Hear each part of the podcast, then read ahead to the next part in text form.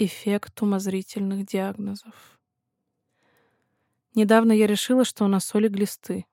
Вот мои железобетонные аргументы. Странное поведение кошки, которая несколько вечеров подряд устраивала заезды на грязной попе по паркету. И то, что в начале отношений мы соли подхватили в шей, а значит, были склонны собирать неочевидные болезни. Я бы в подробностях описала, как это было, но за меня это уже сделала Мара Олтман. Пока я паниковала и открывала озон, чтобы заказать средства от глистов, Оля решила узнать в интернете, как их диагностировать. Оказалось, один из важнейших симптомов гельминтоза — резкое похудение. Мы обе выдохнули. Это точно было не про нас. Я начала читать про симптоматику других болезней и вспоминать о похожих случаях. О Маше, которая пила вино на моей кухне, и, опьянев до нужного состояния, часто жаловалась на страх заболеть онкологией. Мы делились друг с другом тревогами о ранней смерти и плохой генетике, но вскоре заключали, что пока наши пышные тела остаются пышными, волноваться нечего. Я подумала, как забавно, что иногда только обладание толстыми ногами и животом способно избавить от тревоги и страха смерти. Мои глаза бегали по длинному списку болезней, симптомом которых считается резкое похудение. Депрессия, рак, сахарный диабет, гипертиреоз, туберкулез, ВИЧ, болезнь Крона, язвенный колит, деменция, болезнь Аддисона, хроническая обструктивная болезнь легких, заболевание сердца и почек, гиперкальцемия, болезнь Паркинсона. Тут же я вспомнила, как реагировали друзья, коллеги и бывшие одноклассники, когда я похудела на 20 килограммов за пару месяцев. Про здоровье никто не спрашивал. Все спрашивали про секреты, уловки, диету и спорт. Недавно моя подруга Женя вернулась на тренировки по боксу после небольшого перерыва. Пока группа мужчин крутила шеями и руками перед занятием, незнакомый парень подошел к ней и спросил, как ей удалось так мощно схуднуть. Женя отходила от тяжелого расставания с парнем-айтишником, который обеспечивал ее больше пяти лет и недавно эмигрировал из-за начала мобилизации. Много лет она не могла работать из-за учебы, потом из-за тяжелой депрессии, а теперь из-за высокой конкуренции на рынке дизайна. У Жени не было денег на еду, и она покупала самое дешевое, а иногда просто не доедала. Бокс стал единственной радостью, на которую она была готова потратить последние деньги. Я спросила подругу, как она отреагировала, и Женя ответила. Я давно перестала воспринимать комментарии о похудении как комплимент. Поэтому спасибо я ему не сказала. Когда я была худой, мне не нравилось давать советы о диетах, потому что я не хотела признаваться. Ради этих 49 килограммов мне приходится совсем отказываться от еды. Остальные методы не работают. Но еще больше мне не нравилось, когда я сама стала объектом для советов. Так всегда случается, когда люди видят тебя резко пополневшей. Родственники и друзья беспокойно предлагают сдать анализы, Невзначай упоминают новую диету, вспоминают о растолстевшем общем знакомом, который с помощью изнурительных тренировок все-таки сумел привести себя в порядок.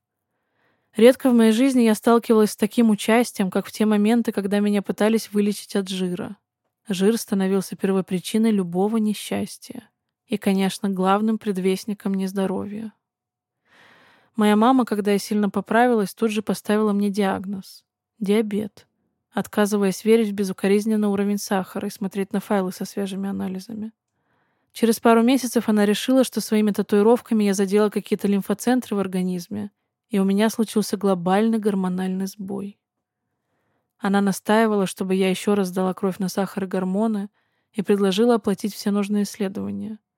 Я сделала анализы, но деньги не взяла. Все показатели остались такими же, как и были за пять лет до этого. Мое здоровье важно постоянно доказывать по двум причинам. Во-первых, чтобы выторговать себе право быть толстой. Во-вторых, чтобы доказать. У меня все под контролем. Во время написания этого романа я читала несколько книг о теле.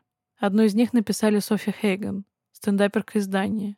Софи идентифицирует себя как небинарную персону, отдавая предпочтение местоимениям «они», «их». Однажды я посмотрела их концерт три раза за день. Сначала одна, потом женой, которой я показываю все, что меня увлекает, а потом еще раз одна, когда жена ушла спать. Софи назвали свою книгу «Счастливые и толстые» или «Счастливый жир», на усмотрение переводчика, но на русский, естественно, ее не переводили.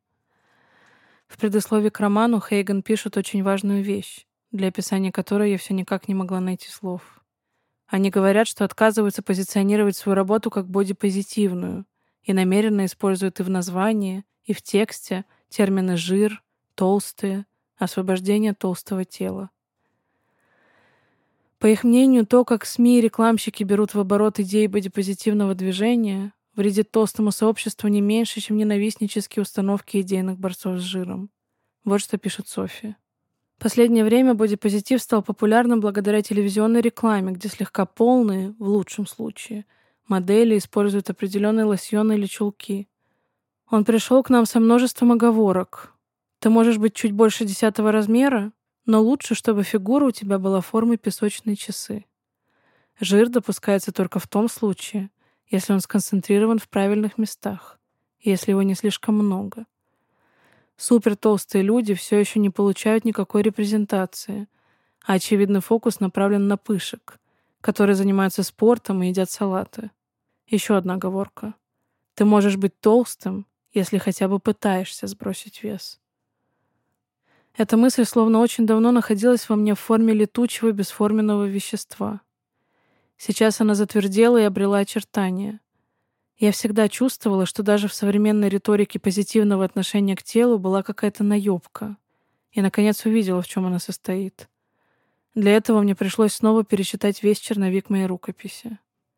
Ее беглый анализ диагностировал, что мне было очень важно показать читателю.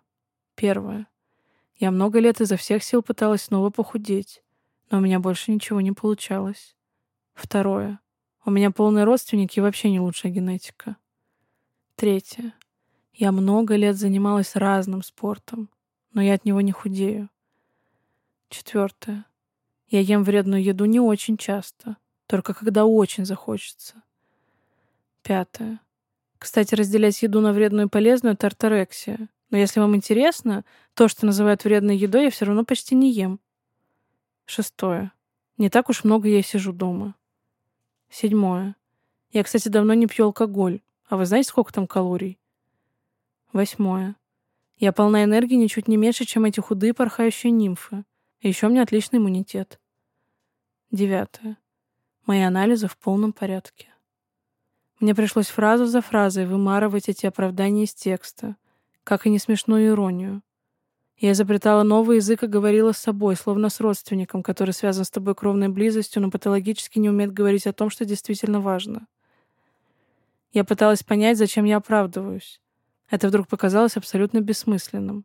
Злым людям на самом деле наплевать, толстый ты из-за генетики или любви к еде. В порядке твои анализы, или у тебя диабет второго типа. Ходишь ты в бургерную, или ни разу там не был. Они будут в любом случае ставить тебе диагнозы по аватарке, чувствовать свое превосходство и ненавидеть тебя за то, как ты выглядишь.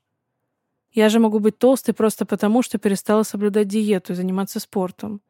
Много и вкусно ем, мало выхожу из дома, подолгу сижу за компьютером и очень, очень люблю такую жизнь.